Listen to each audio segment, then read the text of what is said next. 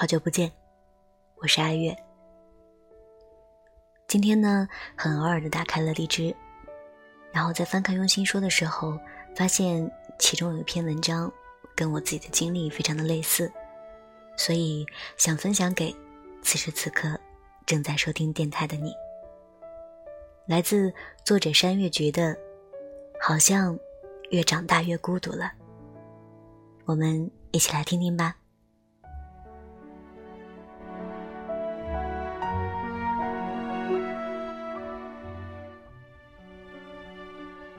孤独，可能是我们每个人或多或少都有过的经历吧。不知道你是不是一个孤独的人呢？至于我，我想大概是的吧。在初中的时候，我呢是一个朋友比较多的人。那个时候，整个人都是没心没肺的，所以快乐当然也是加倍很多。在毕业之后，我们呢也都分道扬镳。我陆陆续续的到了新的学校，朋友在不知不觉间变少了很多。在经过很长一段时间的适应之后，慢慢的，我觉得好像有点适应了。但是在很多时候，也会觉得自己有些孤独。再后来，我工作了，但是很多以前的朋友还在上学，有一些有了自己的生活。我们呢也会抽时间一起出来玩儿，一起逛街、看电影。他们呢。也渐渐的有了自己的男朋友，有了新的朋友，有一些也组建了自己的家庭。也许真的是距离的原因吧，我们之间的共同话题越来越少，很多东西也不再分享了。再加上我自己本来就是一个比较被动型的人格，我们之间的联系也越来越少。再后来。我遇见了很多人，也许是朋友，也许不是，但就是莫名的少了很多执着的感觉。但是偶尔的一起聊聊天、逛逛街，觉得也还不错。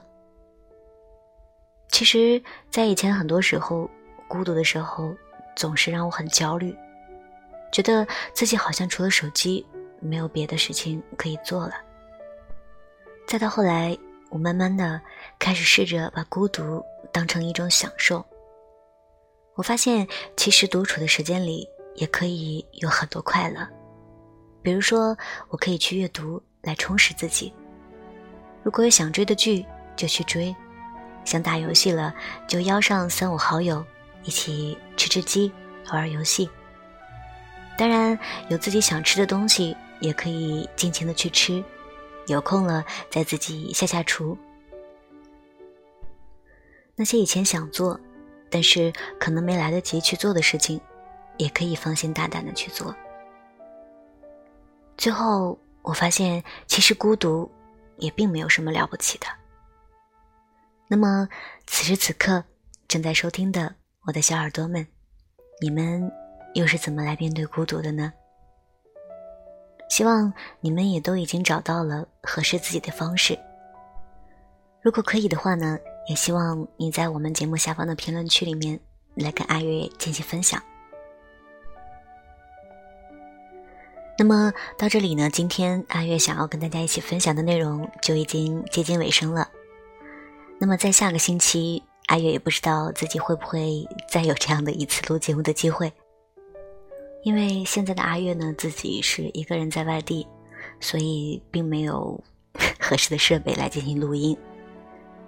当然了，如果你有想要分享给阿月的，或者希望阿月来读给大家去听的，也希望你在评论区和阿月进行留言。阿月看到之后，在合适的时间，呃，应该说是有空的话，一定会读给大家听。